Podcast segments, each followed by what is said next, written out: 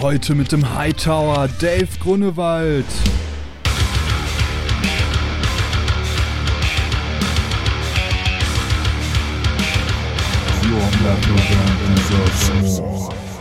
Du musstest halt dir den Arschwunsch spielen, um beachtet zu werden. Heutzutage kann es aber schneller gehen. Wenn du einen coolen Song, wenn du ein cooles Video produzierst, kannst du deine Millionen Klicks schon absahen, ohne dass du jemals eine Bühne betreten hast. So gibt es Dutzende Beispiele. Ne? Herzlich willkommen bei The Band Show, der Szene-Podcast für deine Metal- oder Hardcore-Band. Ich bin dein Host Murphy und ich wünsche dir viel Spaß. Yo, yo, yo, hier ist wieder euer Murphy und herzlich willkommen zu einer neuen Episode von The Band Show. Dieses Mal mit Dave Grunewald, dem alten Schauter von NSOK, der sich aber längst nicht mehr nur darauf reduzieren lässt, denn er hat ein neues Projekt am Start mit Hightower, das in ganz anderem musikalischen Gewand erscheint und wir sprechen über richtig interessante Themen, die für euch auch noch sehr interessant werden, sobald die Shows wieder losgehen. Ähm, zum Beispiel über das Thema Live-Performance äh, und Bühnenpräsenz.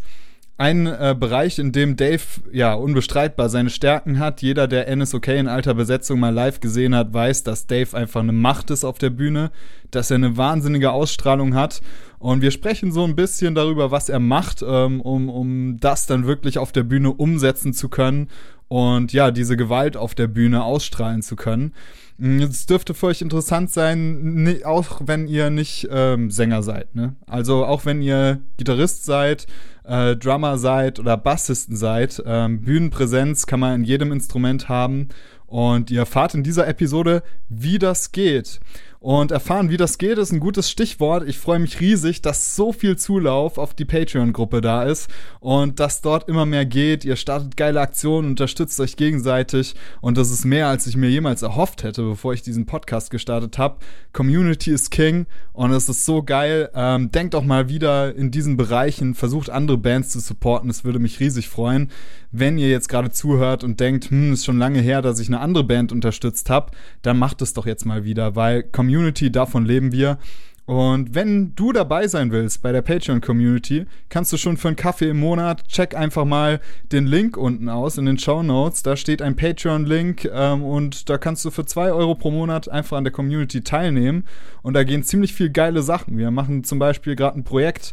Wir ähm, versuchen zusammen eine Playliste aufzubauen und ähm, ja, da viel Reichweite für die Bands zu generieren, die in der Gruppe sind. Und es finden richtig coole Live-Clinics statt, Zoom-Clinics mit unter anderem Saskia Rient, die ja auch schon auf dem Podcast zu Gast war. Sie ist jetzt für die Patreons in der Zoom-Klinik am 19.03. da. Wenn du also dabei sein willst, dann solltest du unbedingt noch Patreon werden. Und ja, wir freuen uns auf dich. Wir sind eine richtig geile äh, Truppe, in der wir uns gegenseitig unterstützen. Und du kannst eigentlich nur davon profitieren. Ich ähm, feiere das und das ist irgendwie der Kern dieses ganzen ähm, The Band Show Projektes. Jetzt wünsche ich dir aber viel Spaß mit der Episode mit Dave Grunewald. Hau rein und mach einfach geil.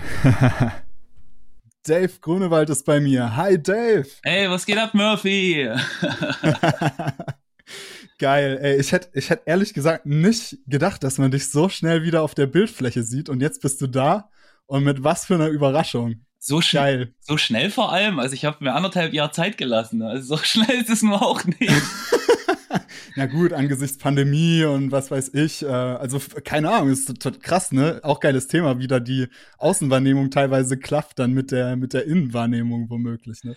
Ja, das Ding ist halt, äh, bei mir gab es halt die Probleme. Ich musste zweimal äh, fast ein Album verwerfen. Und äh, eigentlich war geplant, noch im Frühjahr 2020 die erste Single rauszuhauen, aber es wurde dann halt äh, Ende Januar 2021. Es ist nicht nur Corona dran schuld, sondern auch andere Umstände. Krass, okay. Ja, ja. Darf man fragen, warum du es verworfen hast? Warst du nicht zufrieden? Äh, na, indirekt. Das Ding ist halt, ich, äh, nach der Trennung wollte ich natürlich so schnell wie möglich wieder weiter Mucke machen, so, ne? Weil ich bin ja trotzdem Künstler und äh, jetzt ist halt die Chance, auch wie ich jetzt auslebe, halt mich mal komplett künstlerisch frei zu entfalten. Und habe gedacht, okay, machst du erstmal äh, eine Metal-Platte so. Aber da ich ja keine Instrumente spielen kann, äh, kann ich halt nur Ideen geben und eine Richtung und brauche halt Leute, die das für mich machen. Mhm. Und äh, du wirst sicherlich jetzt schon erahnen, worum es geht, denn wenn du mit anderen Leuten arbeitest, äh, gerade bei so einem äh, upcoming Startup-Projekt ist natürlich der finanzielle Fluss nicht so gegeben. Äh, entweder das Engagement oder die Lust oder andere Projekte kamen dazwischen, die halt dafür gesorgt haben, dass äh, mein Zeit stagniert hat, was ich irgendwo auch nachvollziehen kann. Mit, der, mit den ersten äh, Personen funktioniert das nicht, mit den zweiten auch nicht. Und äh, deswegen äh, habe ich dann im Sommer letzten Jahres meinen aktuellen Produzenten kennengelernt, also wieder kennengelernt sozusagen. Die kannte ich schon vorher und haben uns dann zusammengesetzt und halt äh, diesen Plan geschmiedet, wie wir jetzt äh, mal die Szene ein bisschen aufräumen mit einem mit neuen Genre, was eigentlich noch keine Bezeichnung hat. Also mich fragen die Leute, wie nenne ich meinen neuen Stuff äh, als Genre und ich kann echt keine Antwort liefern, muss ich ehrlich sagen. Ja, das ist immer ein gutes Zeichen. Masterplan fand ich auch geil, ja, sehr cool. Äh, war das eigentlich für dich motivational schwierig, dann äh, gerade auch unter diesen Umständen der Pandemie und man muss irgendwie noch mal von neuem anfangen? Dann gibt's da auch noch Schwierigkeiten, da am Ball zu bleiben? Also ich muss sagen, also das äh, hätte das jetzt nicht geklappt im Sommer, hätte ich glaube ich aufgegeben. Also ein drittes, also jetzt ein viertes Mal gestartet hätte ich jetzt glaube ich nicht. Aber ich muss sagen, mit den beiden Jungs, mit denen ich jetzt zusammenarbeite, das ist zum einen der Noir, das ist ein äh, ist ein Kollege aus der Schweiz, der macht die Beats halt äh, nach meinen Wünschen. Also ich schicke denen die Vorstellung, die ich habe, die Stimmung, der, auch Referenzen, kulturelle Referenzen, wie er sich ungefähr die Mut vorstellen kann. Also ich bin Filmnerd, deswegen sind es meistens Filme oder sowas. Und auch Ideen für Parts und er macht das genauso, wie ich es mir vorstelle. Es ist ein perfektes Arbeiten und dann fahre ich halt in der Regel nach Köln ins Studio, mindestens einmal im Monat zu den äh, guten Herrn David Beule, den durften viele Metal Kids halt noch kennen von der Band mhm. Vitya. Äh, macht ja gerade viel im Hip-Hop, deswegen ist dann auch äh, diese Fusion entstanden, die sie jetzt halt am Ende klingt. Also wir sind ein eingespieltes Team und es könnte nicht besser laufen, aktuell für mich. Also rein produktionstechnisch natürlich. Geil, das freut mich natürlich. Und äh, um jetzt mal die abzuholen, die dich noch gar nicht kennen, ähm, wir haben vorhin von der Trennung gesprochen, da ging es natürlich um die, um die Band End is Okay, bei der du ja äh, Schreihals warst. Ich, mir fällt immer noch keine coole Bezeichnung dafür ein. Es hat sich irgendwie alles, doch Schauter ist eigentlich ganz cool. Ja, ja. ich, ich habe ich hab immer gesagt, ich war Sänger. Fertig. Ja, stimmt. Kann man auch so machen. Ja, und du hast jetzt eine neue Single unter dem Pseudonym Hightower draußen. Korrekt. Ziemlich abgefahren. Wir haben es schon angesprochen. Also es klingt irgendwie, du hast von Beats gesprochen, so ein bisschen nach Trap.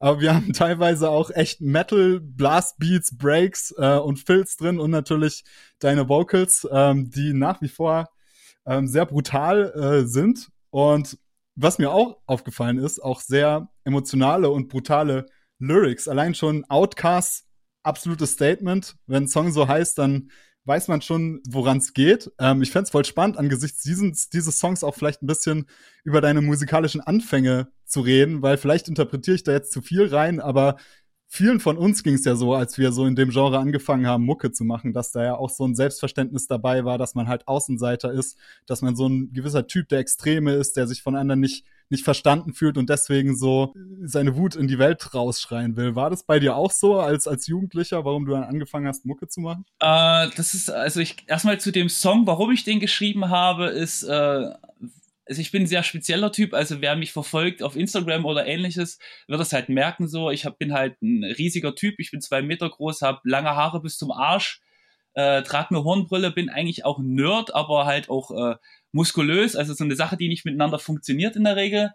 Äh, und ich war mein ganzes Leben schon immer irgendwie eine Art Außenseiter. Also klar ist man immer in, sein, in seiner Bubble halt, ne? Also, also so komplett, dass ich gemobbt wurde, so war jetzt halt nicht. Aber halt trotzdem immer, ich habe halt sehr früh angefangen, Metal zu hören, natürlich auch angefangen, halt die, die dunklen T-Shirts, die bösen T-Shirts zu tragen und alles. Mein ganzes Leben begleitet mich das schon und äh, wo wir dann den Beat halt geschrieben haben. Also ich habe den Text schon sehr, sehr lange geschrieben, also schon 2019, Ende 2019. Aber wo ich dann den Beat gehört habe, das erste Mal ich gedacht, okay, das ist der Song, da, da muss das drauf, weil äh, mit dem neuen Mix der Mucke und wir wussten sofort bei dem Beat, okay, das wird die Single Nummer eins. Deswegen habe ich mir gedacht, okay, dann, dann passt es am besten, weil die Resonanz ist ja sehr durchwachsen gerade, sag ich mal ist ja auch zu erwarten gewesen, weil ich ja vorher komplett jahrelang immer das Gleiche gemacht habe und jetzt mit einem neuen Style komme. Und deswegen bin ich jetzt äh, sozusagen, fühle ich mich schon als der Außenseiter der Metal, Metalcore-Szene. Und da fühle ich mich eigentlich ganz wohl, muss ich sagen, gerade. aber zu deiner Frage zurück, ich bin jetzt ja ausgeschweift, ich rede halt leider viel, aber das mögt ihr ja bei das euch ist sehr gut. Ja, aber hallo, deswegen machen wir das ja geil. Und äh, zu deiner Frage, ja, also ich war früher so 2002 bis 2005 mit einer Deutsch-Rock-Band, so ein bisschen Rock-Punk-Band unterwegs als Stagehand, Roadie, was auch immer, Fahrer, keine Ahnung, alles Mögliche. Und äh, da habe ich halt gemerkt, okay, dass das Bühnenleben doch was für mich sein könnte. Und da ich gefühlt auf jedem Metal-Hardcore-Konzert der damaligen Zeit im Umkreis von 150 Kilometern war, habe ich natürlich eine Clique dort gehabt und da kam irgendwann das Gespräch auf, ja, lass doch mal eine Band gründen. Und lustigerweise habe ich nicht als Sänger angefangen damals. Ich habe äh, mir gedacht, okay, was ist Instrument, wo man am wenigsten Skills braucht? Keyboard. Nein. Dann Bass. Ja. genau, also ich habe äh, hab angefangen mit Bass äh, und damals war das war halt die erste Band, war eine reine Proberaumband, die hat nie das Licht der Welt erblickt, es gab auch keine äh, Audioaufnahmen, was ich sehr schade finde jetzt äh, zu dem heutigen Zeitpunkt. Aber nach ungefähr ein, zwei, drei Monaten hat sich so entwickelt. Es gab eine Clique, eine, ein Team Straight Edge, die immer dann äh, weiter geprobt haben und ein bisschen gejammt haben, während die anderen draußen geraucht haben. So. Und äh, Team Straight Edge hat sozusagen äh, immer gejammt und ich habe mir gedacht, okay, greifst du das mal dem Mikrofon und probierst dich einfach mal aus. Und äh, siehe da, es klang cool, ich habe mich wohlgefühlt. Ja, dann war die Entscheidung recht schnell. Okay, Bassist sein ist dann ab dem Moment gestorben. Und ich bin äh, dann zweiter Sänger geworden der Band. Geil. Ja. Wäre definitiv schade gewesen, wärst du Bassist gebl geblieben. Nämlich ähm, eine Sache, die, die du ja absolut geil kannst, äh, neben ähm, Schauten, äh, ist ja die Präsenz auch als äh, Frontmann und die Stage Presence, die du bestimmt auch irgendwie gerade vermisst, weil du das nicht ausüben kannst. Total. Ähm, bin ich mir sicher, ja. Und ähm, da wollte ich aber trotzdem mit dir ein bisschen drüber reden, weil ich merke so, wir sollten wieder anfangen, uns über die Live-Themen zu unterhalten. Ich denke, wir sind so weit, dass wir da auch wieder optimistisch drüber sprechen können. Und was mich bei dir so interessiert, ich habe mir mal jetzt im Vorfeld eine alte Show von dir reingezogen in Moskau. War die war geil. In, in einer riesen Halle. Sau geil. Und da ist mir aufgefallen, wie krass einnehmend du ja agierst auf der Bühne. War das immer so deine deine Absicht auch, dass du wirklich so krass präsent bist? Und was denkst du, was sind bei dir die Schlüssel Schlüsselfähigkeiten, dass es, dass es dich so ausmacht, dass du ein präsenter Frontmann bist? Das ist eine coole Frage, die höre ich zum ersten Mal, finde ich auch sehr schön. Mal lobend dich zu erwähnen gerade. ähm, weil die Frage wurde mir noch nie gestellt, muss ich sagen, in all den Jahren so, ne? Und ich gebe mir da wirklich Mühe dabei, äh, das zu machen. Das Ding ist halt, äh, bei NSOK musst du dir so vorstellen, ähm, ich bin in den ganzen Produktionssachen äh, nicht so groß involviert gewesen, wie man eigentlich denkt. Ne? Also die, die, die Lyrics waren nicht von mir, das Songwriting natürlich nicht, wie schon gesagt, ich kann halt kein Instrument spielen, da bin ich ein absolut, absoluter Vollidiot in der Sache. Ähm, das ja, Bass ist ja kein Instrument, ne? Das ja, kann ja jeder. Ja, ja. Und auf jeden Fall ähm, habe ich mir dann damals so gedacht, okay, äh, deine, deine Skills sind nicht in der Richtung, dann äh, beziehungsweise haben andere Leute die Gewerke schon gemacht, so wie zum Beispiel Lyrics geschrieben, so. Ähm, das äh, habe ich mir jetzt erst durch die Solo-Phase angeeignet, Lyrics zu schreiben. Und äh, ich habe die auch viel rumgeschickt, auch an viele Leute, die auch sehr lange Erfahrung in Lyrics haben. Und die sagen, ey, coolen Stuff, den du da schreibst. Also da könnt ihr euch schon mal drauf freuen. Da kommen auch noch ein paar richtig harte Dinger auf euch zu, die äh, sich mit Krankheit Mensch äh, äh mir fällt das Wort gerade nicht ein. Beschäftigen. Beschäftigen, genau. und äh, ja, und äh, dann habe ich mir halt gedacht damals, okay, wo kannst du dich jetzt verbessern, wo hast du, wo kannst du jetzt einen Mehrwert rausziehen und wie kannst du dich absetzen von äh, den, den Genre-Kollegen? So, weil mich stört halt im Metalcore oder überhaupt im Metal-Bereich, dass viel so, äh, so einfach so hinge hingerotzt wird. Also es ist nicht negativ gemeint, sondern einfach die Jungs gehen auf die Bühne oder die Mädels und äh, spielen ihre Show halt runter und machen sich gar keine Gedanken, was äh, äh, was will ich jetzt, also wie und wie und äh, warum will ich die Leute gerade zu irgendwelchen Sachen bewegen, so ne? Und ich habe meine Einflüsse halt total breit gefächert gesammelt. Also ich äh, ich liebe zum Beispiel so große theaterartige Shows halt, wie es zum Beispiel eine Madonna macht oder eine Lady Gaga. Die sind ja der, der heilige Gral in dem Bereich. Hab zum Beispiel den, den, den Zwiebeltrick. Also ich äh, ziehe immer, also ich fange zum Beispiel mit einer Jacke an, eine Show und, und bin am Ende in einem Shirt. Äh, den Zwiebeltrick habe ich zum Beispiel von Cindy Lauper geklaut. Das klingt total strange, ja, ich weiß. Äh, hab äh, viele, viele Moves und viele Posen oder so aus dem Wrestling äh, beeinflussen lassen, weil das ist ja auch so, ein, so eine Körper, körperliche Sache, Wrestling, um, um Leute zu, zu äh, Reaktion zu animieren. Ich habe viel aus dem Hip-Hop-Bereich übernommen und natürlich so ein bisschen äh, selber so Gedanken gemacht. Also ich am Ende war es halt so, ich war so eingespielt in, mein, in meinem Theaterstück, weil ich habe fast immer die gleichen Bewegungen gemacht zur gleichen Zeit, dass ich auf Foto sehen konnte, okay, das ist der und der Song. Weil jeder Song zum Beispiel hatte an Schlüsselstellen immer eine, ein, eine, eine Bewegung oder eine, einen Move oder eine Pose, die es auch nur in diesem einen Song halt gibt. So, ne? Dass halt jeder Song in meiner Bildsprache was Besonderes halt vorgibt. So, das war mein, mein Anspruch, den ich halt gesetzt habe. Boah, bin ich froh, dass ich, dass ich dieses Thema angesprochen habe. Geil, ey, super spannend. vor allem äh, vor dem Hintergrund, dass ich dich ja auch verfolgt, natürlich auf Instagram, auch deine Wrestling-Unboxing-Videos gesehen habe und so weiter. Können wir sicher nachher noch drüber sprechen. Na klar. Aber das ist natürlich äh, total obvious, ne? Also wenn du Wrestling magst und ich meine, jeder, der mal Wrestling geschaut hat, der sieht ja, wie Leute da nur mit einer kleinen Handbewegung es schaffen, dass eine ganze Halle anfängt zu schreien. Ja. Und was ist denn geiler, als, als das als Frontmann zu können? Und ich finde es, ähm, ich frage mich dann so, wie, wie sieht es dann in der Praxis aus? Also wie hast du das entwickelt? Kann man sich das so vorstellen, dass irgendwie Dave Grunewald stand in seinem kleinen Zimmer vorm Spiegel und hat die Moves dann dort geübt? Oder äh, wie, wie kann man sich das vorstellen? Nee, eigentlich nicht. Also äh, ich bin auch so nicht so ein Freund von Kinderzimmer-Activities, äh, sage ich mal. Also weder, ich habe weder irgendwelche Moves geübt, noch, noch Schreien geübt, noch vor meinem PC irgendwelche Tutorials mir angeguckt oder so. Also alles, was sich bei mir abgespielt hat, ist im Proberaum oder im Kopf.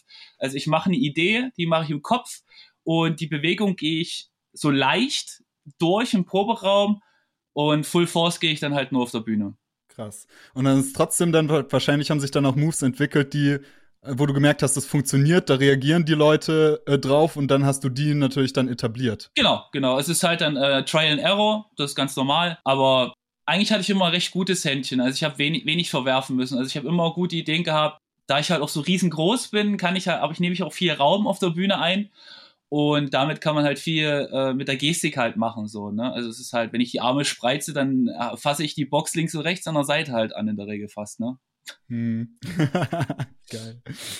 Ja, ich hatte da vor einer Weile einen geilen Talk mit dem äh, Sänger von Cypcore, Dominik Christoph, der auch ein sehr guter, mit ganz viel, vielen langsamen Bewegungen, ganz viel Publikumsinteraktion erreicht.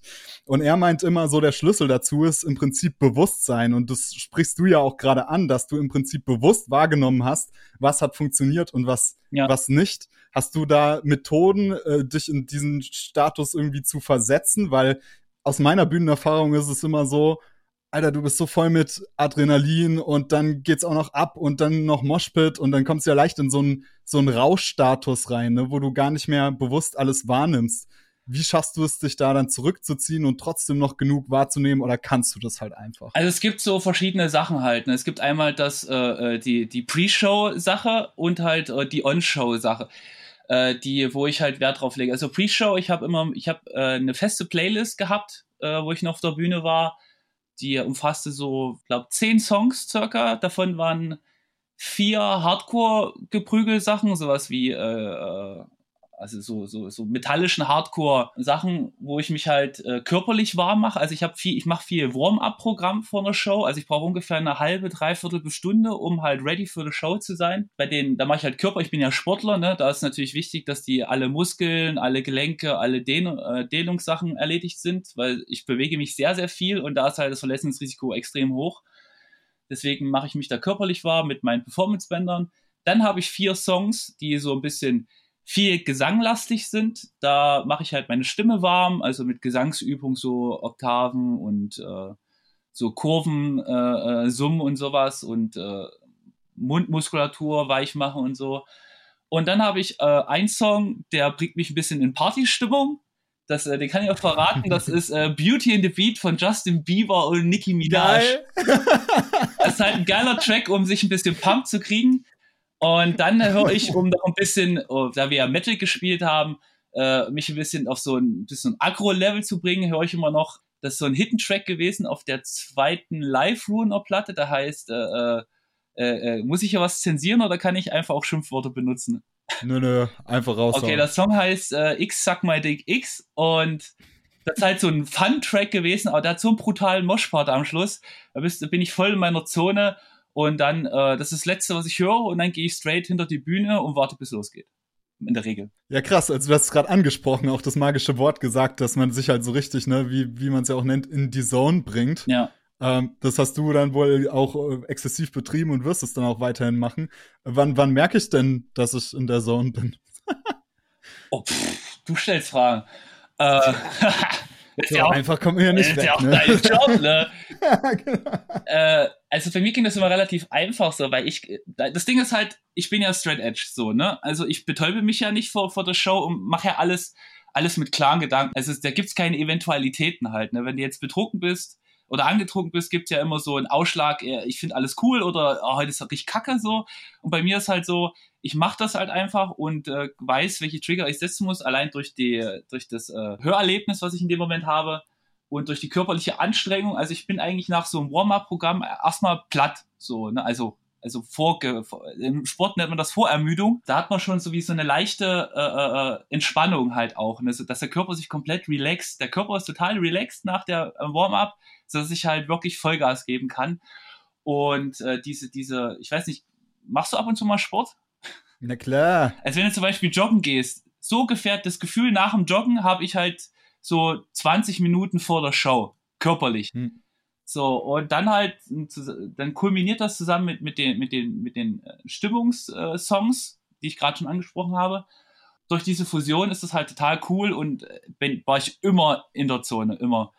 Und dann ist halt für mich wichtig, sobald ich auf die Bühne bin, halt auch mit dem Publikum zu interagieren. Das machen auch viel zu wenig äh, äh Sänger oder überhaupt Musiker, da, das Publikum mit äh, einzu, einzubeziehen. Also auch mal aktiv ansprechen, äh, anlächeln oder äh, auch mal Mittelfinger zeigen. aufnehmen, ja, oder, genau. oder, oder mal einen dummen Spruch reißen oder keine Ahnung halt. Also nicht nur immer, ja, Socket Pit oder macht mal eine Wall of Death oder ja, schlagt euch in die Fresse oder so ein Mist, sondern äh, einfach auch mal den Einzelnen, nicht die Gruppe ja. abholen, sondern den Einzelnen. Wenn du den Einzelnen kriegst, so, dann das sehen die anderen und versuchen natürlich dann äh, auch Aufmerksamkeit zu generieren, um halt auch äh, mal angesprochen zu werden. Und dann hast du alle in der Hand. Boah, geil. Das ist, äh, kriege ich Gänsehaut und habe sofort wieder Bock, eine Show zu spielen oder auf einer zu sein. Wem sagst du das? Zeit. Wem sagst du das? Boah. Aber mega gut. Ich fand auch den einen Punkt so wichtig, den du angesprochen hast, ne, mit Alkohol. Ähm, ich ich merke es bei mir auch krass, ne? Man, man redet sich dann auch teilweise ein, so ein Bier kannst du ja trinken, dann kannst du noch geil zocken.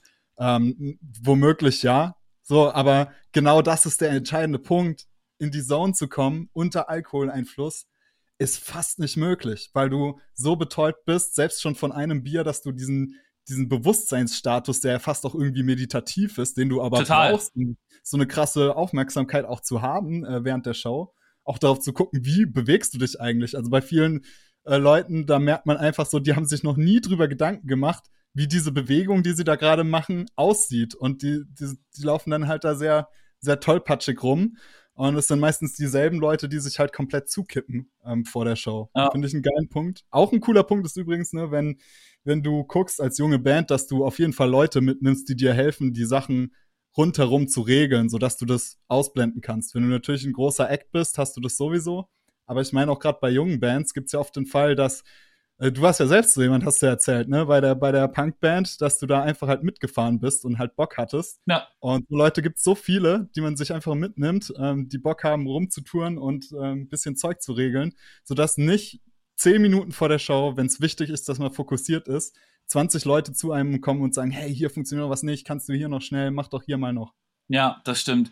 Aber die Zeiten kenne ich auch noch und das ging auch irgendwie. Aber es äh, ist natürlich schon ein ganz schön cooler Luxus halt, wenn man eine Crew hat und sich eigentlich vor der Show um nichts mehr kümmern muss. Nur mal kurz die Line checken, sodass das Mikrofon funktioniert in meinem Fall. Und that's it halt. Ne? Also, das ist schon echt geil so. Und da will ich natürlich auch wieder hin. Ich habe vorhin auf, muss ich jetzt dran denken, weil, weil ich erst letzte Woche mit NSOK gesprochen habe. Ähm, da hatten hatten wir kurz darüber gesprochen, dass du in Russland so eine krasse Fanbase hast. Und ich muss, ich musste sofort dran denken, als wir dann geschrieben haben, dass da, ich muss wissen, woran liegt es? Wie, wie würdest du das beurteilen, dass die, die Russen dir so freundlich äh, gesonnen sind irgendwie? Oh, das kann ich dir gar nicht sagen. Also, also auch aktuell merke ich halt, also dass äh, in Russland ist die negative Welle bei weitem nicht so groß wie hier in Deutschland äh, mhm. zu meinem Song gegenüber. Das keine Ahnung, woran das liegt. Also entweder finden die mich als Typ cool oder stehen halt drauf, was ich so darstelle oder äh, äh, sind halt vom mein Erscheinungsbild so imponiert. Wie gesagt, also wer mich schon mal live gesehen hat, also ich bin halt ein riesen Typ so und nehme halt den ganzen Raum ein. Das, das zieht halt viele in den Bann. Da, dessen bin ich mir halt auch bewusst. Aber ich kann es dir wirklich nicht sagen. Also vielleicht ist es doch einfach meine offene Art. Also ich merke das ja eh allgemein so, dass äh, die Leute mir auch anderthalb Jahre nach äh, dem Verlassen der Band äh, weiterhin Treue gehalten haben. So, ne? Das ist also selber sich so, also ich glaube, du müsstest da jemanden fragen aus meinen, aus meinen Fan-Freundkreisen, die könnte das, glaube ich, besser beschreiben. Also ich wüsste jetzt nicht, woran es liegt halt. Also ich gebe mir halt Mühe, auch äh, Social Media technisch, dass ich halt auch mit vielen verdrahtet halt bin, bin immer freundlich und ja, keine Ahnung. Also ich kann es dir wirklich nicht sagen, woran es liegt gerade meine To-Do-Liste geschrieben. Das erste Mal wieder auf Tour in Russland, da werde ich sofort mal jemanden ansprechen und fragen, ob er dich kennt und warum er dich mag. Ja. Ich fand es nur einfach auffällig und total interessant irgendwie, ne? Ja. Dass, dass dann irgendwie der Zuspruch gerade aus, aus einem Land oder einer Region dann wirklich, wirklich so stark ist. Ja, das Ding ist ähm, ja auch, also, äh, äh, wo meine Single rauskam, das erste, was passiert ist in Russland, dass es eine Fanpage von mir gab. Also mit meinem neuen Pseudonym. Krass. Und äh, ja, die wächst und gedeiht. Also die hat jetzt schon 100 äh, Follower und so. Das ist, also das läuft alles ganz gut an. Also ich glaube schon, wenn es wieder möglich ist, dass ich da mal wieder auch mit meinem Solo-Ding hin, hintouren kann. Wie stellst du dir das eigentlich vor, jetzt in, ähm, also hinsichtlich Live-Show? Ist ja durchaus spannend, ne? wenn du jetzt keine Band mehr mit dir auf der Bühne hast. Mhm. Oder stellst du dir da wirklich vor, noch Mucker mit auf die Bühne zu nehmen mit Turntables? Oder äh, willst du wirklich den ganzen Raum dann einnehmen und deine Bühnenshow vielleicht sogar noch weiterentwickeln? Also Bühnenshow entwickeln sowieso. Also ich habe schon geile Ideen, also für beide Varianten. Also ich habe vor, so ein äh, das, das ist eine Idee, die habe ich auch ge geklaut oder mich inspirieren lassen äh, von Romano. Ich weiß nicht, ob du den kennst. Ja, Mann, ja. geil. und äh, der geht auch zwei Varianten auf Tour. Einmal mit Band und einmal mit, äh, also nur mit DJ und irgendeine irgendeine Füllefanz dazu. Und so habe ich das auch halt vor. Also gerade am Anfang, ich hau jetzt hier mal die Sachen auf den Tisch. Also ich äh, finanziere gerade das Projekt eigentlich alleine. Da sind die finanziellen Mittel natürlich nicht sehr groß, gerade auch Corona. Ich darf ja auch aktuell nicht arbeiten, bin ja in Kurzarbeit. Da wird so am Anfang auch erstmal nur darauf hinlaufen, dass ich äh, jemanden äh, an den Turntables stehen habe, der auch gleichzeitig noch zweite Stimme halt ist und äh, vielleicht noch ein, zwei Tänzer, Tänzerinnen in der Art und äh, mein, äh, mein Schnulli, den ich halt als Bühnenshow noch mitnehmen will. Dass ich halt das Production Value so, so niedrig wie möglich halte und vielleicht noch einen Tonmann und äh, mehr brauche ich eigentlich in der Travel Party nicht. So. Hm. Aber natürlich langfristig hatte ich schon Bock, mit einer Band auf Tour zu gehen. Also ich habe viele befreundete Musiker, die da schon äh, äh, Bock drauf haben, mit mir sowas zu starten. Aber ich glaube, solche Shows mit Band würde ich erst wieder machen, wenn es keine Restriktionen mehr gibt für Konzerte. Äh, mich würde interessieren, du hast jetzt angesprochen, du finanzierst alles selbst. Ähm, du bist ja auch, soweit ich weiß, nicht mit einem Label unterwegs gerade. Nee. Ähm, ich habe gerade mal geguckt, du hast auch keine Homepage. Nein. Und ich finde es total geil, diesen Approach, dass du ja wohl wirklich ausgehend von deiner echten Persönlichkeit das einfach so mehr versuchst daraus zu entwickeln. Also, dass alles mehr aus dir herauskommt, auch marketingtechnisch und weniger über Geschäftspartner läuft. Ist das wirklich auch so die, die Absicht dahinter? Naja, also das, ich würde lügen, wenn ich jetzt äh, äh Ja sagen würde. ähm, natürlich habe ich die schlecht, äh, schlechtmöglichste Zeit ausgesucht, um ein äh, so experimentelles Projekt zu starten. Also ich habe mit vielen Labels gesprochen im Vorfeld. Ähm, die haben auch viele Interesse bekundet. Äh, dann aber, wo es dann ernst wurde, äh, haben viele gesagt, okay, wir haben gerade die Kohle nicht. Also für, für so ein äh, riskantes Projekt. Gibt halt äh, verschiedene Acts, die halt, also verschiedene Labels, die schon mal so ein Act in der Art probiert haben, damit ein bisschen gegen die Wand gefahren sind. Und äh, das spricht sich natürlich in, in Labelkreisen rum und da haben natürlich alle Angst, ein bisschen Geld äh, auszugeben dafür. Ich habe jetzt äh, nur einen, einen Vertriebsdeal abgeschlossen mit Blood Blast. Äh, die kümmern sich halt um Digitalvertrieb. Und das ist so ein, so ein Subarm von Belief, äh, Nuklearblast, die, die Connection. Die Kommunikation ist super, die entlasten mich ein bisschen, da ich ja komplett alles alleine mache. Von äh, Text schreiben bis Video drehen und, und volle Funds. Äh, mache ich halt alles selber, was ich auch will. Also ich alles, was künstlerisch ist, will ich auch unbedingt selber machen. Hätte aber schon nicht Nein gesagt, wenn mir jemand gesagt hätte, hier hast du XY-Betrag Geld, bitte. So, ne? Also. ja. Aber ja. ich, ich habe jetzt äh, äh, einen, einen entspannten Deal für, für, für ein paar Singles erstmal. Und äh, wenn der, die erste Runde, der erste Zyklus durch ist, denke ich, dass ich schon eine gute Base und ein gutes Fundament habe, um vielleicht doch mit einem Label zu fusionieren. Beziehungsweise könnte ich auch, wenn jetzt ein Label zuhören sollte, äh, ich bin nicht gebunden, gerade auf dem physischen Markt, also wir können da gerne auch mal ins Gespräch kommen. Geil. Ja. Ähm, Blood Blast übrigens in Episode 43, wenn ich mich nicht irre. Ihr werdet es finden, falls ihr mehr über den Vertrieb wissen wollt. Ähm, ziemlich spannendes und interessantes Projekt auf jeden Fall wert, das mal auszuchecken. Ich fand es auch gerade geil. Wir dürfen ja jetzt niemand in Verruf bringen, aber ich wusste natürlich sofort, wen du gemeint hast, als, als es um ähnliche Künstler ging, mit denen es nicht so gut funktioniert. Ja, das ist halt ein Ding, das hat sich halt durch die Szene so gefressen. Also jeder, der, der, der, der zu mir kommt, sagt, ey, dein Shit ist tausendmal besser als das andere. Ja. Äh, und, und die schlagen die Köpfe voneinander und sagen, aber warum, also, äh, ja, ne, also das ist halt schwierig so, ne, aber. Ja. Also für euch da draußen, wie gesagt, also ich, äh, ich mache das alles selber, komplett DIY, also eigentlich total wie früher, komplett alles selber. Äh, natürlich ist der Standard viel, viel höher gerade. Also so ein Musikvideo drehen ist halt auch nicht billig auch wenn ich da alleine bin und es nur ein Drehtag ist und so, ist es trotzdem so, als würde ich mein Monatsgehalt aus dem Fenster werfen und verbrennen. äh, und deswegen, äh, ja, bitte ich euch einfach mal, mir einfach eine Chance zu geben, dem, dem Genre eine Chance zu geben. Ich weiß, es ist ein neuer Stuff. Vor 15 Jahren hat da auch jeder gemeckert über Metalcore. Was ist das für ein Scheiß? Und heutzutage meckern die Metalcore-Kids über mein Stuff, wo ich mir denke, seid doch mal open-minded, probiert es einfach aus. Wenn euch das beim dritten Mal anhören immer noch nicht gefällt, dann ist es halt so. Aber verteufelt es nicht gleich, nur weil da mal ein paar Hip-Hop-Beats sind und ich mal äh, etwas anders stimmlich zu, in Erscheinung trete. Äh, lasst euch drauf ein. Da steckt viel Herz und viel Blut drin und viel Schweiß und viel Geld leider.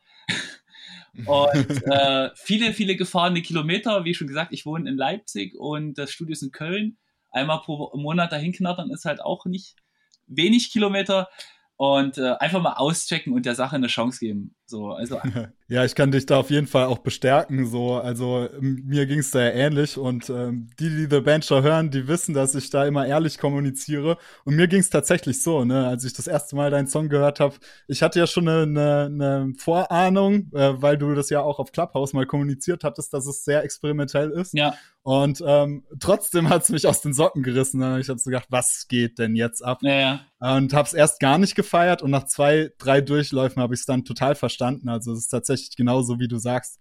Man muss auch manchmal sich selbst wieder zwingen, so diese ge gewohnten Hörmuster abzulegen und sich einfach mal ein bisschen mehr zu öffnen und dann findet man in deiner Mucke definitiv sehr viel geiles Zeug. Also mir gefällt's auch. Ja, das äh, krasse, also ich mache mir auch immer Gedanken, also ich spiele mit Erwartungen und breche sie halt. Ne? Ich habe jetzt zum Beispiel, hat gestern einer auf meinen Song reacted, der hat halt gesagt, das fand ich ziemlich lustig und er hat das genau in die Falle getappt, die ich halt eingebaut habe in dem Song. Äh, es hat ja diese, Bla äh, diese äh, Blastbeats halt drin, ne? Ja. Und es gibt eine Sache, die ich absichtlich gemacht habe und die andere Sache verstehe ich halt nicht, warum das Leute halt sagen. Äh, die eine Sache, die ich halt geplant habe, durch diese Blastbeats äh, erwecke ich halt Hoffnung oder so, dass halt doch ein Metal-Song wird. Und äh, das breche ich halt, ne? Da kommt halt die, die, dieser Mittelpart halt, dieser Mosh-Part. Danach geht's halt kein Geballer weiter, sondern es gibt halt wieder eine, eine ruhige Trap-Strophe mit coolen äh, Gesang, der so ein bisschen an, an, an die Person, die man heutzutage, die man seit ein paar Tagen nicht mehr nennen kann, erinnert. Und äh, ja, genau. Und äh, breche halt sozusagen die Hörerwartung der Zuhörer. Das, das eckt, eckt an, das weiß ich, aber wenn man, wenn man, wie du schon sagst, sich darauf einlässt, ist es ganz geil. Äh, zum Beispiel als, als Spoiler jetzt für die nächste Single drehe ich zum Beispiel den Gesang von Chor, also jetzt zu Outcast drehe ich den Gesang von, äh, die Gesangsstilistik von Chorus und äh, Refrain. Es ist auch wieder komplett was anderes, auf was man sich einlassen muss Also ich mag das, also ich mag es so experimentell zu sein.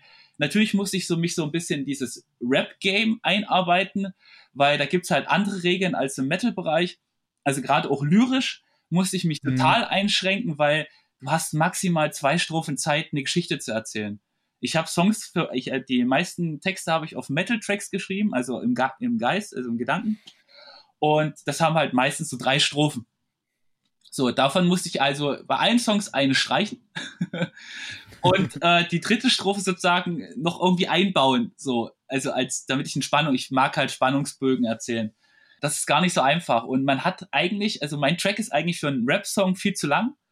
Und der nächste wird leider auch zu lang, aber die anderen, die danach kommen, werden, werden kürzer werden, weil einfach das Hör, weil ich will ja nicht nur die Metal-Leute ab, ab, abgrasen, sondern auch die äh, Rap und Trap und äh, Scarlord und Ghostman-Leute natürlich, klar. Es würde halt lügen, wenn ich das halt nicht äh, so mit einbeziehe. Da gehen die Songs halt zwei, zweieinhalb, maximal drei Minuten. Und ich verstehe auch, warum gerade so Scarlord und sowas halt macht weil ich glaube, bei dreieinhalb Minuten wär, würden die Songs halt deutlich langweiliger sein, als sie so sind. Mm, definitiv, ja. Und äh, ich habe ja auch rein Songwriting-technisch ja noch so eine krasse Metal-Struktur halt drin. So, ich habe in jedem Song einen Mosh-Part drin. Ich habe so eine komplette Abgrenzung zwischen Hook und äh, äh, Strophe und sowas. Das, also ich mache halt wirklich so komplett weirden Mix. So. Also ich, ich verstehe zum Beispiel diese, diese Vergleiche halt nicht mit Ghost Main. Zum Beispiel wurde ich halt viel verglichen, wo ich mir denke, bis auf diesen, diesen Strophengesang verbindet uns eigentlich gar nichts. Ne? und das ist halt so eine Sache, die ich halt überhaupt nicht verstehe. Also klar, für jemanden, der nicht in diesem Game halt drin ist, mag das vielleicht sein. Also wenn ich zum Beispiel meine Eltern frage, äh, NSOK, Hightower, für die ist es alles das Gleiche. So, ne? Ja. Und das finde ich halt schade, so dass man halt sich nicht, also wie schon gesagt, finde ich halt schade, dass man halt, äh, ich kann niemanden zwingen, aber äh, dass man halt sagt, okay, ich, ich versuche ich versuch der Sache mal eine Chance zu geben, weil gerade diese Moshparts, wo ich jetzt zu diesem Punkt komme gleich, äh, wo ich gesagt habe, wo ich halt nicht verstehe, viele, viele sagen so, da fehlt halt so ein Moshpart und so. Ich denke, der ist doch aber drin. Nur weil das halt kein Schlagzeugbeat ist, der da drunter gelegt ist, ist das trotzdem brutal as fuck, so, ne? Hm. Das sind halt so Sachen, die ich halt dann so manchmal nicht verstehe oder beziehungsweise haben die Leute den Song nicht zu Ende gehört. Das kann ja auch ein Faktor sein, ne? Oder sind nicht so weit gekommen. Ja, ich denke, die werden es dann spätestens merken, wenn sie den Moshpart dann mal live hören und dann erstmal. Ey, da habe ich so Bock drauf. Kann ich dir gar nicht sagen. Ich habe ja auch, es gibt Songs, da habe ich auch eingebaut, so Wall of Death Parts, die sich dann so aufbauen, so im Song halt drin. Ich mag das ja, wenn das halt so vorgegeben ist. So, du hast ein gewisses Zeitfenster und in dem Zeitfenster musst du die Leute ready kriegen.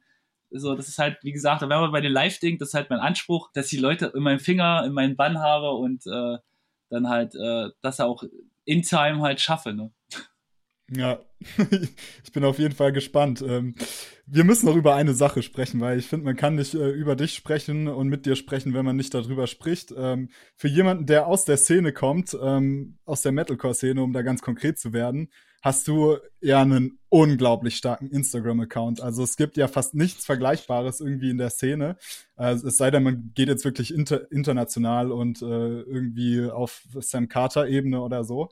Was meinst du, wie, wie ist es bei dir dazu gekommen? Inwiefern hast du das forciert und was hat bei dir auf Instagram besonders gut funktioniert? Ähm, also natürlich, der Kicker war natürlich die Band, das ist ganz klar. Ich glaube aber auch, dass viel geholfen hat, ist die Interaktion mit den Leuten, die mich anschreiben. Also es gibt so ein paar No-Gos, wo ich mich nicht melde. Also wer jetzt hier zuhört und mich mal gerne anschreiben möchte, schreibt nicht nur Hey, Hallo oder sowas, sondern versucht eine Frage zu formulieren. Wenn es eine Frage ist, antworte ich in der Regel auch. Es kann ein bisschen dauern, aber ich antworte auch. Ja, das ist halt, glaube ich, so, das waren die Kicker-Momente. Ähm, hab aber relativ früh verstanden, wie ungefähr dieses, dieses Game halt funktioniert bei Instagram. Hab halt auch viel so Cross-Promo-Sachen gemacht. Hab viel äh, mich in Sachen ausprobiert. Das Ding ist halt, mein Instagram, also viele Instagram-Profile haben äh, sind ja auch nur auf eine Sparte aus, ne? Das kann mega krass funktionieren halt, ist ja wie bei einer Band so.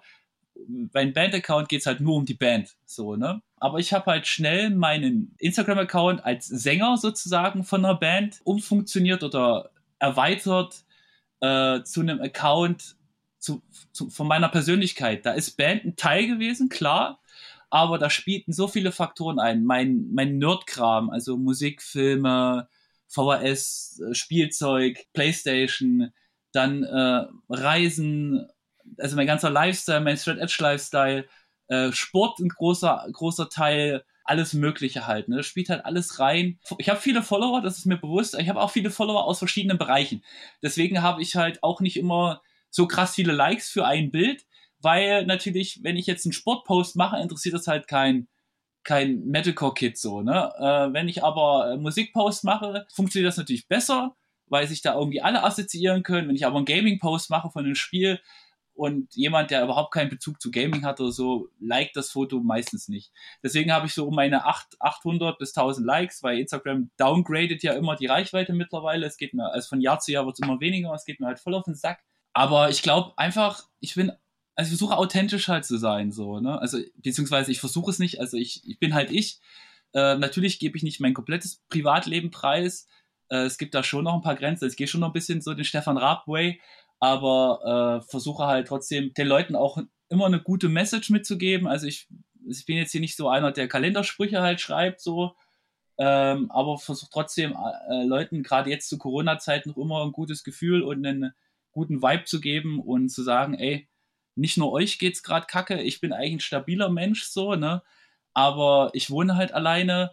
Äh, ich darf seit November nicht arbeiten, also für die Leute, die es nicht wissen, also ich bin Sport- und Fitnesstrainer vom Beruf äh, Fitnessstudios haben seit November zu, also ich sitze halt auch seit einem Vierteljahr rum. Wohnen, wie gesagt, alleine, nehmen die Corona-Regeln relativ ernst so. Natürlich gibt es so ein paar Ausbrüche, wo man dann sagt, ich muss jetzt mal jemanden sehen, sonst flippe ich ja aus.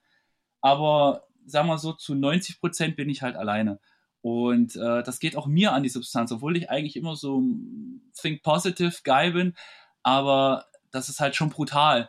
Und da bin ich gerne Stütze für andere. Ich bin jetzt kein Psychologe oder so, aber versuche halt trotzdem immer zu sagen, ey, keep eyes forward und dann äh, wird schon alles cool irgendwann. Ja, ich denke, du bist es in gewisser Weise auch irgendwie automatisch, ne? Weil das Spannende ist ja, dass jemand, der sich zum Beispiel nicht, nicht wohlfühlt in Klischees oder in Rollenbildern, wie jetzt zum Beispiel der typische Kraftsportler oder der typische Fitnesssportler, der dann vielleicht auch mit äh, toxischer Maskulinität irgendwie zu kämpfen hat und selbst nicht in dieses, dieses Bild passt und sich fragt, hey, darf ich denn jetzt nicht äh, keine Ahnung, Animes geil finden zum Beispiel. Ja. Der halt so rausbricht aus dieser Rolle, der kommt halt auf dein Profil und sieht halt so, hey Mann, das ist okay, ich kann nicht selbst sein. Ja. Und ähm, das ist im, im Prinzip ja in jedem Bereich so. So kann ich nicht Wrestling mögen und äh, trotzdem emotionale Metalcore-Texte schreiben. So. also warum muss es denn immer nur diesen, diesen Klischees genügen?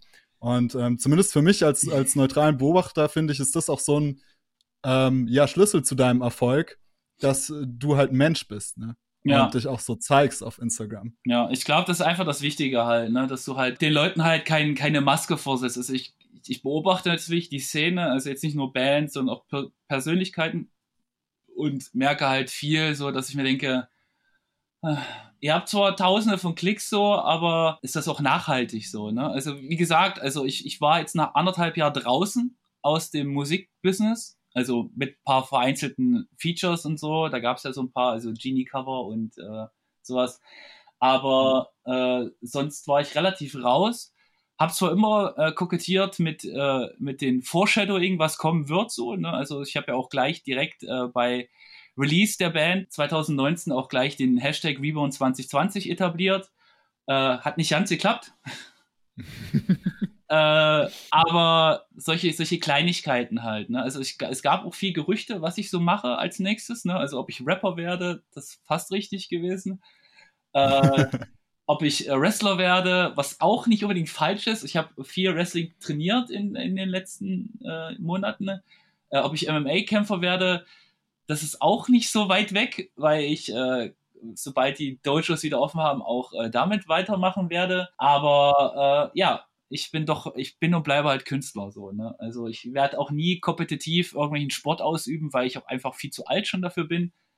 Äh, ich mache es einfach nur just for fun. Und das ist ja auch das Wichtigste, man. Just for fun, äh, um es nochmal zu betonen. Äh, in allem, worum es hier geht und über jeden Business- oder Authentizitäts- oder Marketing-Talk ist das immer die Grundvoraussetzung. Ne? Das ist einfach der Nährboden, auf dem dann auch alles ähm, wachsen kann. Wir machen jetzt noch eine große Frage. Okay. Ähm, bevor wir in die Sektor Selters Runde gehen, weil die äh, finde ich nämlich äh, spannend. Okay. Und zwar die Gitarre. Was meinst du musikalisch? Äh, kommt die wieder? Kannst du dir vorstellen, diese Hoffnung, die ja viele hatten, so nach dem Blastbeat von deiner Single, auch irgendwie zu erfüllen? Ähm, oder sagst du von vornherein, na, habt ihr Pech gehabt? Ähm, wie sieht's da aus Richtung Zukunft? Die Frage habe ich auch privat recht oft bekommen. Ich muss aber sagen, dass Hightower, also ich finde erstmal lustig, dass niemand fragt, wo der Name herkommt. bisher. Also ich habe schon ein paar äh, Podcasts so gemacht. Bisher hat noch niemand gefragt, was es mit dem Namen aus sich hat. Aber ich muss sagen, bei Hightower, also da war Outcast schon der, äh, der freundlichste Song zu der alten Richtung, sage ich mal. Ah, okay, okay. Genau. Also ja. es wird schon eher, äh, eher die Richtung gehen, dass äh, ich konsequenter diesen, diesen experimentellen Mix gehen werde. Aber ähm, ich habe auch vor, wenn das Hightower-Ding funktioniert und ich damit ein bisschen Ertrag habe und sich das refinanziert, habe ich halt Bock, äh, meine alten Metalcore-Klassiker, mit denen ich damals äh, in die Szene gekommen bin, zu covern als EP. Das ist so mhm. eine Sache, so ein Herzensding, das habe ich eigentlich schon immer vorgehabt, mal das zu machen. Wenn Hightower jetzt ein Erfolg wird, würde ich das einfach unter meinem Klarnamen irgendwann mal rausballern als Überraschung oder sowas. Aber dazu muss ich halt finanzielle Mittel wieder haben. So, ganz einfach. Ich finde ich find es so geil, dass du gesagt hast, ich habe noch niemand nach dem Namen gefragt, weil das ist tatsächlich immer so ein, kennst du ja auch von früher, ne? Hast ja, wahrscheinlich total. selbst miterlebt. Total. So, was bedeutet denn okay? Und das ist immer so die Frage, wo ich schon jedes Mal denke, das ist halt kein Journalismus, so. Wenn du jedes Mal als erstes den, den Künstler nach dem, nach dem Namen fragst. Ja, aber es ist halt aber es ist echt halt, krass, ne? dass jetzt sich, sich keiner das traut. Aber da ich ja hier heute offenkundig der Typ der ersten Male bin, äh, will ich es jetzt natürlich auch wissen. Okay. Was hat's denn mit dem Namen auf sich? Was, was denkst du denn? Fangen wir mal so rum an. Jetzt ja, ich denke halt, weil du groß bist. also es sind auf jeden Fall drei Referenzen drin halt, ne? Äh, zum einen natürlich die, die, der offenkundigste, also wer mich kennt hat, ich bin großer Film, Filmfan der 80er und da gibt es halt einen Film Police Academy und da spielt Baba Smith halt Hightower, Officer Hightower. und äh, ist halt auch ein Ork-Mensch, halt, ein Riesentyp. Das ist die Referenz 1. Referenz 2 ist, der gute Patrick äh, von Caliban hat mich immer so, also nennt mich halt immer so, wenn er mich sieht.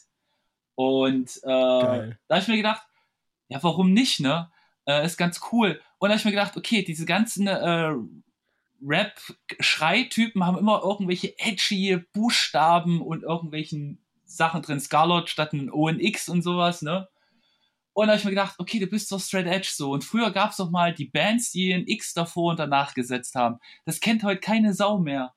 Dann äh, krachst du die dahin, die sind halt stumm. Und äh, ja, ja, cool. Natürlich dann bei Morecore, die haben das ja gepostet, der erste Kommentar klingt halt wie ein schlechter Gamertag. Da habe ich mir gedacht, ey, da ich gedacht, ey, ja, das mag vielleicht sein. Äh, dann merkt man aber, du bist einfach zu jung, um das zu verstehen.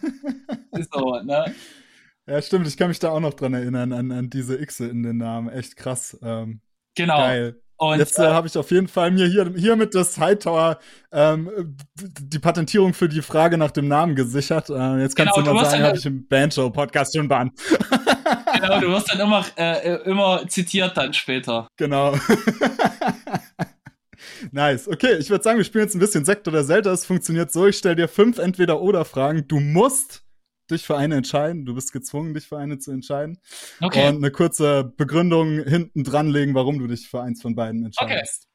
Alright, es geht los mit äh, Merch oder Streetwear.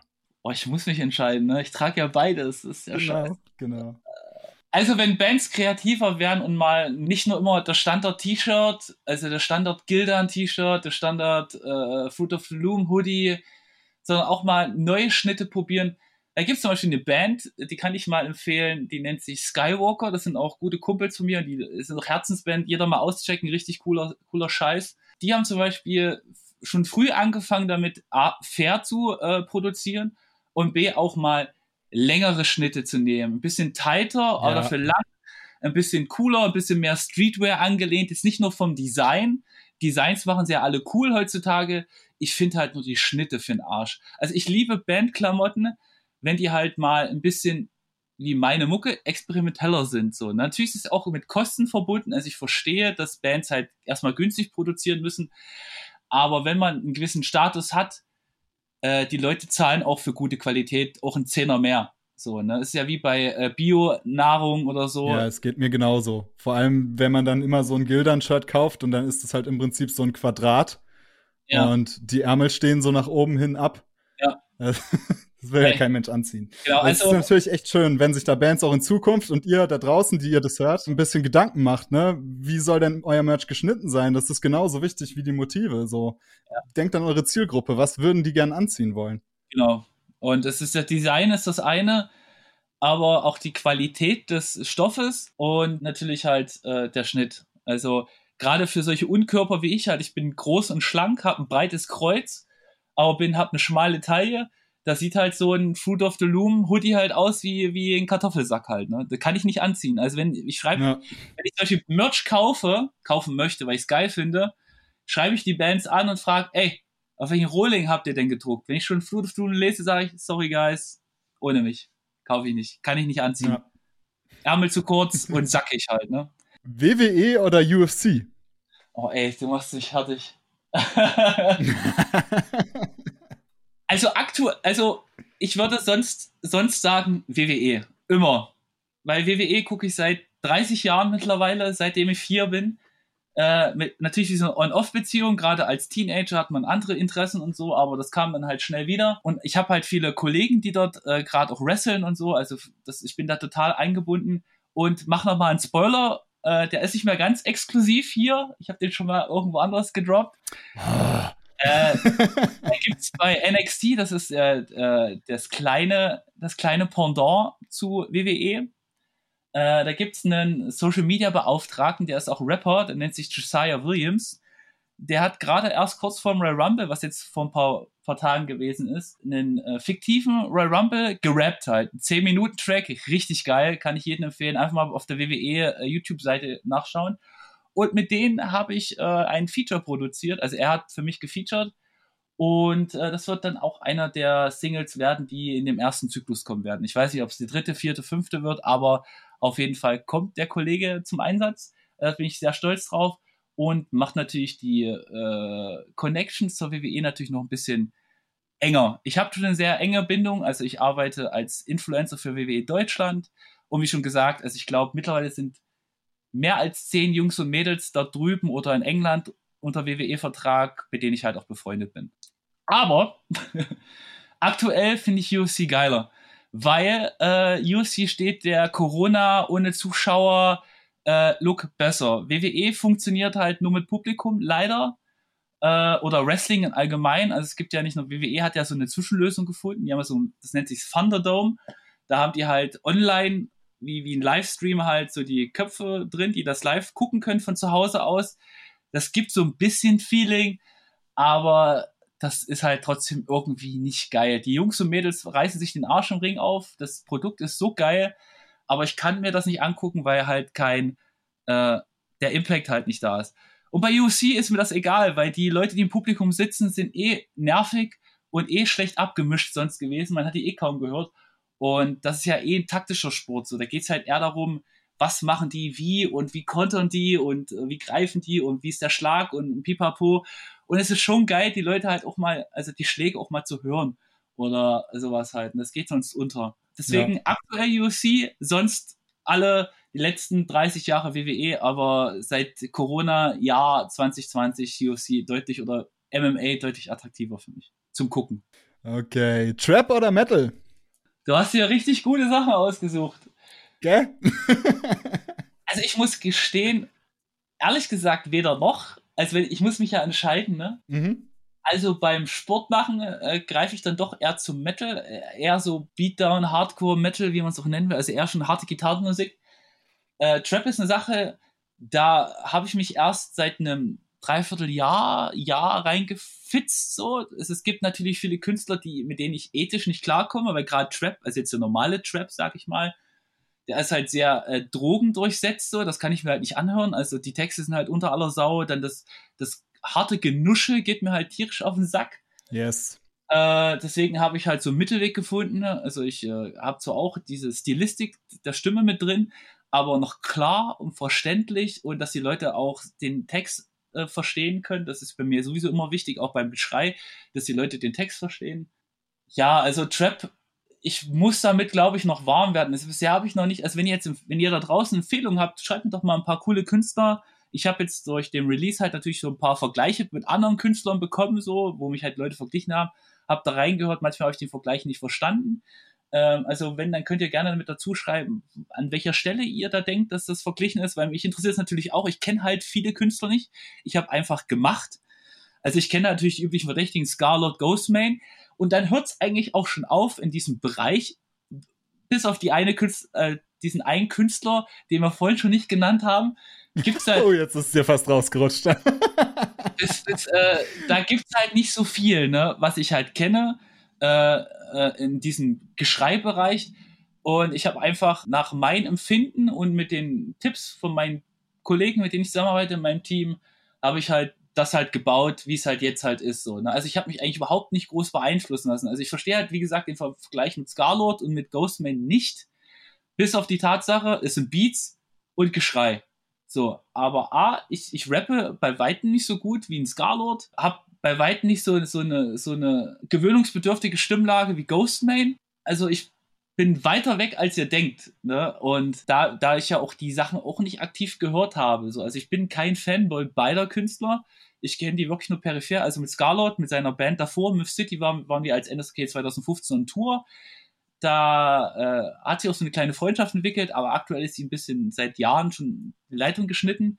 Wäre natürlich cool, wenn er irgendwie mitkriegt, dass ich jetzt auch so einen Shit mache. Das wäre natürlich für mich der heilige Gral mit ihm halt, weil er einfach die Nummer eins ist in dem Bereich so. Das wäre schon brutal. Aber sonst gibt's da eigentlich keine Vergleiche so, ne? Also zu deiner Frage zurück, Metal definitiv. Trap ist so eine Sache, da arbeite ich mich halt rein. Und wie gesagt, versucht nicht zu vergleichen, weil eigentlich gibt es keine Vergleiche, weil ich gar nicht die Einflüsse halt habe. Alles, was passiert, ist eher so, so zufällig. Ne? Geil.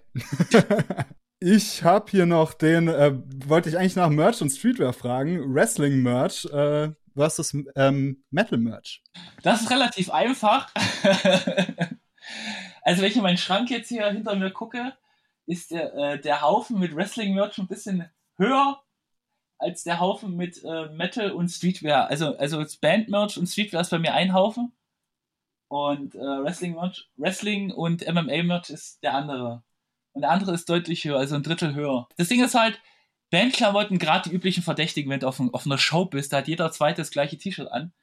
Und das habe ich früher immer schon gehasst. Und äh, seitdem trage ich halt immer andere Klamotten. Und Wrestling, also wann siehst du mal jemanden ein Wrestling-Shirt auf, auf irgendeinem? Ist so, ja. Auf, äh, Entertainment äh, äh, Event oder äh, Gamescom oder äh, äh, Konzert oder sowas siehst du halt selten. Und wenn du einen siehst, dann hast du gleich einen neuen Kumpel gefunden. Geil. Nice. Okay, die fünfte ist tatsächlich auch nochmal sehr spannend, weil das ist immer die wichtigste beim The Band Show Podcast. Den Nummer eins Tipp, den du einer jungen Band geben würdest, die gerade anfängt, Mucke zu machen. Ist natürlich gerade eine schwere Zeit. Also ich kann, also ich bin ja gerade seit zehn Jahren oder so aus dieser Perspektive halt raus. Ne? Also ich denke, dass sich viel verändert hat in der Zeit. Also damals gab es halt die Anfangszeit von MySpace halt, ne? Das kennt wahrscheinlich, kennen wahrscheinlich die Kids von heute gar nicht mehr. Und das war ein ganz anderes, äh, du musstest halt dir den Arschwunsch spielen, um äh, beachtet zu werden. Heutzutage kann es aber schneller gehen. Äh, wenn du einen coolen Song mit einem coolen Video produzierst, kannst du deine Millionen Klicks schon absahen, ohne dass du jemals eine Bühne betreten hast. So, da gibt es yes. Dutzende Beispiele, ne? Ähm, aber glaube, das Problem jetzt durch die Corona-Sache, was jetzt passiert ist, fehlt halt die Basis. Ne? Die kleinen Clubs sterben weg, das, davon ist halt leider auszugehen. Die kleinen Veranstalter sterben weg, weil die einfach keine, also die von vielen, ich bin ja viel vernetzt so in, in, in, in Businesskreisen und äh, ich, viele haben halt Hartz IV zum Teil, was sehr traurig ist äh, aber keine andere Möglichkeit. Und die haben natürlich keine finanziellen Rücklagen, irgendwelche Underground-Shows zu machen. Also wenn die Events machen, dann machen die halt so mit sicheren, mit sicheren Bands halt Konzerte. Und da fehlt halt diese, also das gibt's ja schon ganz lange nicht mehr, wo, wo ich früher klein, klein unterwegs war. Da gab's halt wirklich nur Shows mit kleinen Bands so. Ne? Da gab's halt keine, keine größere Band als Headliner oder so. Und da gab's da wirklich fünf Bands aus der Region feuerfrei. Ich habe das Gefühl, sowas gab's 2019 schon nicht mehr. Ne? Mhm. Und äh, durch die aktuelle Lage wird es nicht besser. Und ich denke, das wird es auch 2021 2021 und 2022 so in der Art nicht geben. Da ist dann meistens immer ein Headliner und dann ein, zwei kleinere Bands. That's it so, ne? Das ist halt schwierig, weil bei der Masse an Leuten, die Musik machen, da gibt es halt zu wenig Slots für, für, die, für die Bands. Und also wenn ich dann daran denke, wie viel früher ich gespielt habe, auch jetzt vor NSOK auf meiner Band davor, wie viele Konzerte wir gespielt haben als No-Name-Band, sag ich mal. Also wir hatten schon einen guten Namen in der Region, so, das, so ist, also wollen wir nicht unter Cheffe stellen. Aber äh, wir hatten wirklich eigentlich schon fast jedes Wochenende mindestens eine Show. Das waren zwar alles Konzerte so innerhalb von 300, 400 Kilometern, aber die gab es halt. Ne? Ich habe das Gefühl, es zum Beispiel gab es früher die, die auf der A4, äh, ich weiß nicht, wo kommst du her, Murphy? Freiburg. Freiburg. Äh, auf der A4, das ist halt so, sozusagen die Tangente von West zu Ost, ne? Also von Dresden bis Frankfurt, glaube ich. Äh, da gab es wirklich an je, fast jeder Ausfahrt einen Metal-Club, wo du spielen konntest, ne? Also ob es yes. in, in, Gera, Eisenach, Gotha, Jena, Erfurt, äh, Dresden, Merane, äh, Liechtenstein, äh, Chemnitz, überall gab es Clubs so. Die gab es dann, die gab es jetzt vor zwei, drei Jahren schon nicht mehr, ne? Die sterben ja nach und nach alle mehr und mehr weg. Die Veranstalter brechen weg. Die Szene ist nicht mehr, also jetzt, das Ding ist halt, ich kann nur aus der Szene sprechen, wie sie damals war. Heutzutage kann ich nicht beurteilen. Vielleicht hast du da einen besseren Einblick. Aber äh, damals war es halt so, äh, das war alles so eine riesige Clique so. Ne? Klar gab es immer Leute, mhm. die sich nicht gemocht haben, aber in der Regel kannte jeder jeden und du kamst über Ecken immer zu irgendwelchen Konzerten so. Keine Ahnung, kannst du das irgendwie beurteilen, ob das jetzt noch bei das aktuell noch so ist? Weil du hast, du machst ja, du coachst ja äh, äh Bands in so Social Media Sachen, habe ich gesehen. Ja, genau. Ich denke, also nicht nur in Social Media, sondern ich mache allumfassendes Coaching für, für Bands und ich denke, um deiner Frage ein bisschen näher zu kommen, das wird sich ganz viel daran entwickeln, wie viel Szenestifter wird es geben, die wieder ehrenamtlich arbeiten. So als wir beide zum Beispiel angefangen haben, Mucke zu machen, kannten wir alle diese zahllosen Menschen, die halt im Jugendhaus dort Shows veranstaltet genau. haben. Und das sind ja Sachen, die gibt es ja weiterhin, die sind ja städtisch gefördert, die sind kommunal gefördert. Aber gibt es die, die, Leute, die das Krise machen halt, ne? Das ist halt das Ding. Oder, genau. oder gibt es die Leute, die, die diese Musik supporten? Ist ja dann, dann wieder noch eine Frage, ne? Genau, und da ist ja die Hoffnung so da, dass auch ihr, die das gerade hört, vielleicht so Leute werdet, wenn ihr Bock habt auf Konzerte, weil es ist immer geil im Hinterkopf zu, zu behalten, dass man selbst ja Kulturstifter sein kann nach der Krise und eben abwenden kann, dass man vielleicht nur noch Headliner sieht, sondern wirklich diese coolen, geilen 5 Euro, 5 Bands, genau. billiges Bier, geile Partykonzerte wieder hat ähm, und genau diese Stimmung, äh, die könnt ihr und jeder, der hier gerade zuhört, wieder erzeugen. Und das ist so ein bisschen meine Hoffnung, äh, dass daraus dann wieder auch die kleinen Clubs entstehen können, ne? weil die sind daraus immer entstanden aus engagierten Leuten, die das ehrenamtlich gemacht haben, die dann aber gesagt haben, ey, ich kann das so gut, ähm, ich will davon leben. Die haben dann einen kleinen Club aufgemacht und dann ähm, lief der Hase und ich hoffe, dass der Durst nach solchen Shows, nach der, nach der Pandemie einfach wieder so, so extrem ist, dass es wieder ganz viele Leute gibt, ähm, wie wir früher als Teenager, die, die das in die Hand nehmen. Es ist halt schwierig, ne? Also, sobald der Startschuss ist, dass wieder Konzerte stattfinden, ist jeder auf der Straße, weil sonst ist, es hat sich ja über die Jahre so ein Rhythmus einge, eingegroovt, so, ne? Da kommt Band A Anfang des Jahres, Band B äh, Ende des Jahres. Im Sommer, im Zweijahrestakt haben sich die Bands untereinander geswitcht, so. Das war, war ein cooler Rhythmus. Aber jetzt ist alles verschoben, alles auf, auf Null gesetzt und alle wollen Geld verdienen, was ich auch verstehen kann. Aber das Ding ist halt, wenn jetzt zum Beispiel, also ich kann mir vorstellen, dass in Leipzig zum Beispiel, wir sind ja so eine B-Stadt, man teilt ja in Deutsch, Deutschland oder überhaupt Städte immer nach Reichweite ein, also Berlin, München, Köln, so sind A-Städte und Leipzig, Nürnberg, Pipapo, das sind alles B-Städte. Und ich kann mir so vorstellen, dass auch die B-Städte so übersättigt werden nach der, nach der Pandemie, sage ich mal, mit Konzerten, dass die Leute auch gar nicht mal wissen, also die haben ja auch alle keine Kohle, das ist ja das nächste Ding, ne? Also klar können die Bands wieder spielen vielleicht, aber wer soll sich denn das alles leisten? Rein hypothetisch, das weiß nicht, ob es so ist, aber wenn zum Beispiel Leipzig in einer Woche Parkway Drive spielen, nächsten Tag Eskimo Cowboy, dann äh, Bury Tomorrow, dann, äh, keine Ahnung, Caliban nächsten Tag, dann nächsten Tag hier äh, Slipknot. Wer, wer kann sich das leisten? Aber so wird's kommen, weil alle dringend Geld verdienen müssen. So. Mhm. Absolut. Ich sehe es doch schon bei den Tourneen halt, ne? Die werden alle verschoben, verschoben, verschoben. Ich kann Bands leider, ich muss jetzt mal aus meiner Sicht sehen, ich bin froh, dass ich diese Pandemiezeit nicht in der Band war. Also da bin ich total froh drüber. Weil ich musste mir nicht Gedanken machen um Sachen, die ich kacke gefunden hätte. Also jetzt zum Beispiel äh, restriktive Konzerte mit weniger Zuschauern und sowas. Da hätte ich keinen Bock drauf gehabt. Also deswegen mhm. äh, bin ich da total froh und konnte mich in Ruhe um mein, mein Scheiß kümmern.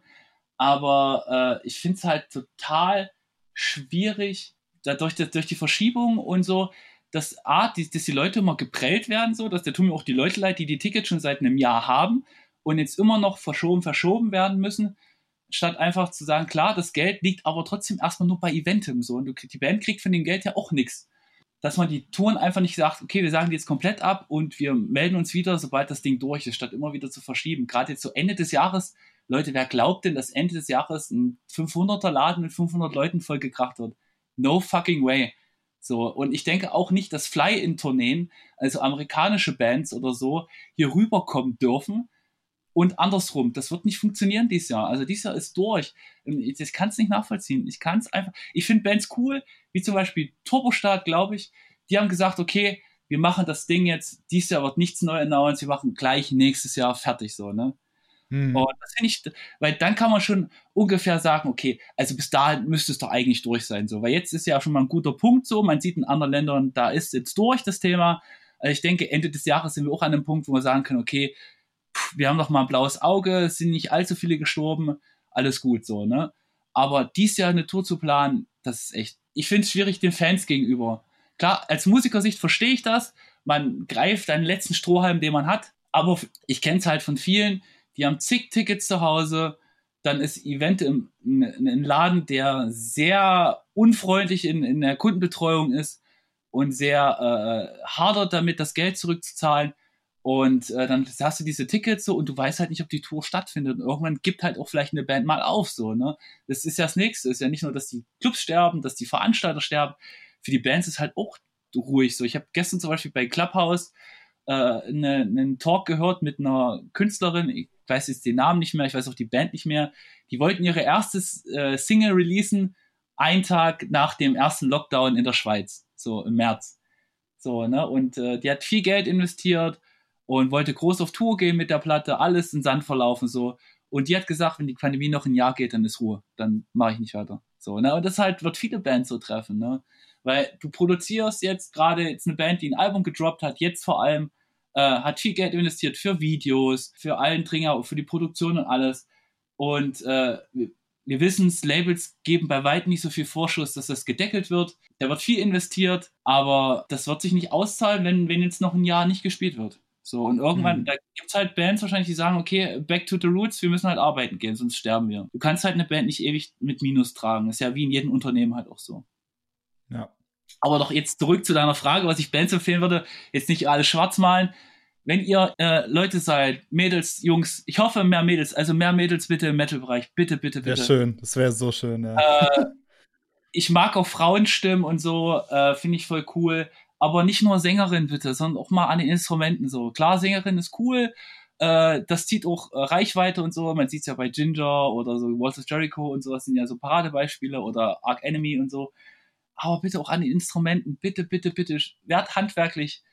Ich weiß, ihr könnt das da draußen und ich, ihr Frauen seid so klasse, mehr, mehr Frauen im Business.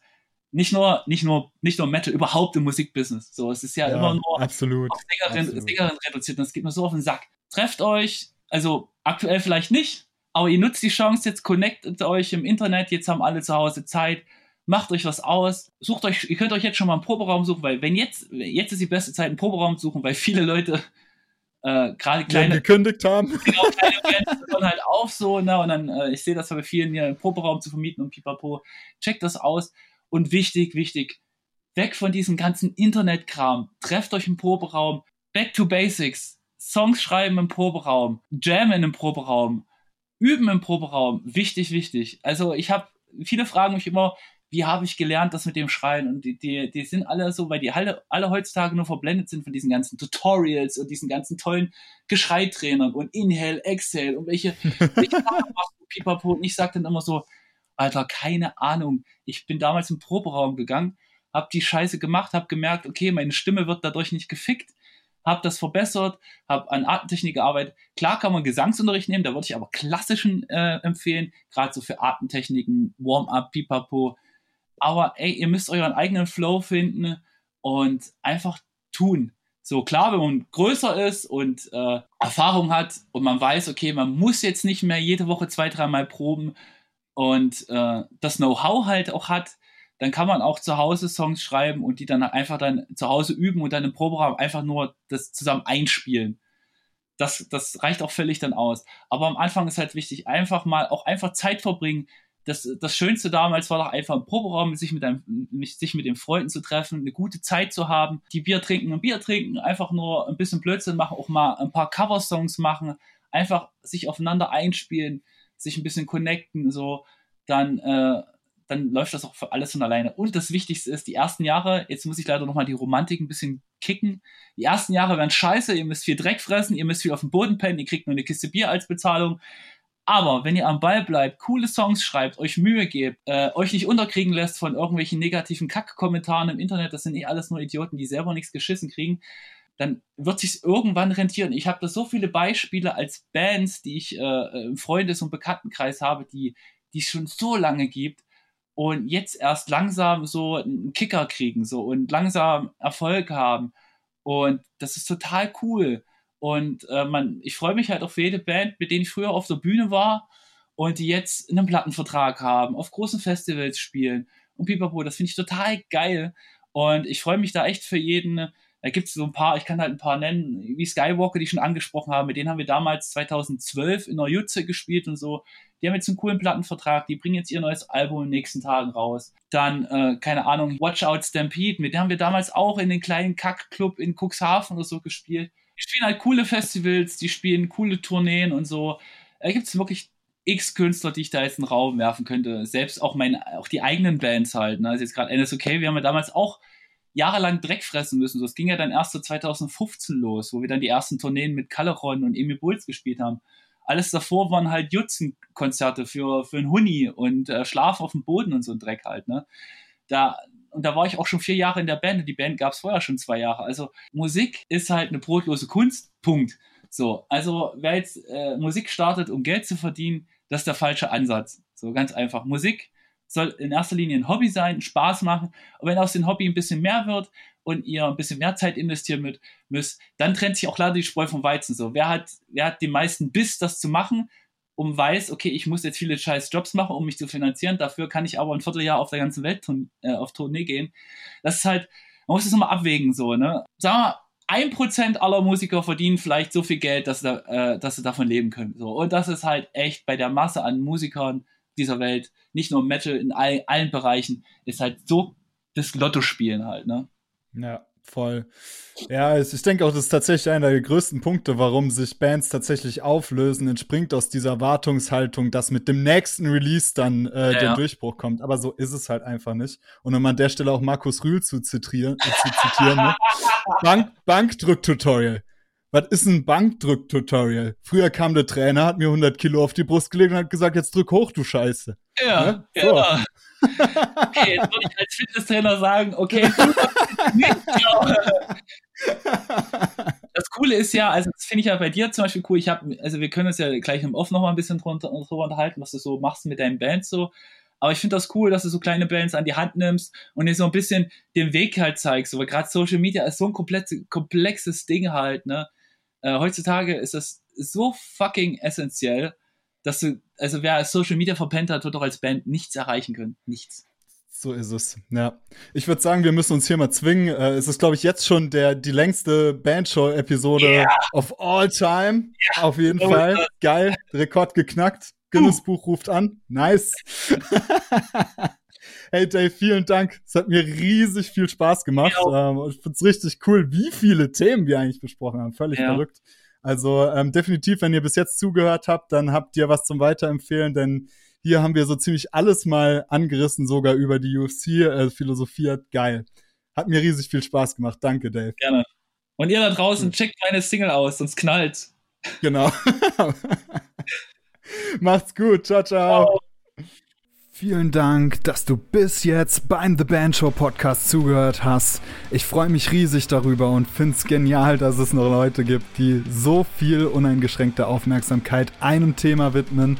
Du gehörst zu diesen Leuten und da kannst du definitiv stolz drauf sein. Aus diesem Grund spreche ich jetzt auch zu dir und nicht zu den Menschen, die gleich nach den ersten 20 Sekunden wieder wegklicken. Denn ich würde mich natürlich freuen, wenn gerade du, der dieses Thema wertzuschätzen weiß, noch weitere Möglichkeiten bekommst, um dich weiterzubilden, um weiter an deiner Band zu arbeiten. Da gibt es einmal die Möglichkeit, dass du Patreon wirst. Damit erhältst du Zugang zu einer genialen Community aus ganz vielen Bandmitgliedern, die sich gegenseitig helfen und sich gegenseitig unterstützen. Und ähm, da hängen wir auch regelmäßig zusammen rum, sei es jetzt in Inner Circle Stammtischen oder in den sogenannten Zoom-Clinics, wo wir zusammen mit professionellen Musikern oder Entscheidern aus dem Musikbusiness in einem Zoom-Call hängen und versuchen weiter zu erörtern, was man in der Bandarbeit optimieren kann, um seine Band richtig voranzutreiben. Und natürlich hast du immer die Möglichkeit, dich direkt bei mir zu melden. Die Kontaktdaten findest du unten in den Show Notes. Und dann können wir einfach vielleicht mal gucken, ob wir zusammenarbeiten können. Hierzu biete ich auch kostenlose Erstgespräche an, wo wir uns gegenseitig vorstellen können und in Erfahrung bringen können, ob es überhaupt Sinn macht, dass ich mit euch zusammenarbeite, um eure Band so ein bisschen zu pushen. Ich würde mich freuen, wenn wir uns auf irgendeine Art und Weise auch persönlich begegnen, entweder im Inner Circle in der Patreon-Gruppe oder direkt in der 1 zu 1 Arbeit. Ich freue mich auf dich und bis dann nicht vergessen, teil den Podcast, zeig es den Bands, die Hilfe gebrauchen können, damit wir mit der Metal-Szene bald einen Haufen geile Bands mit geilem Know-how am Start haben, sodass unsere Metal-Szene wieder richtig abreißt. Gerne kannst du auch eine Bewertung bei Apple Podcasts hinterlassen, das hilft dem Podcast extrem weiter.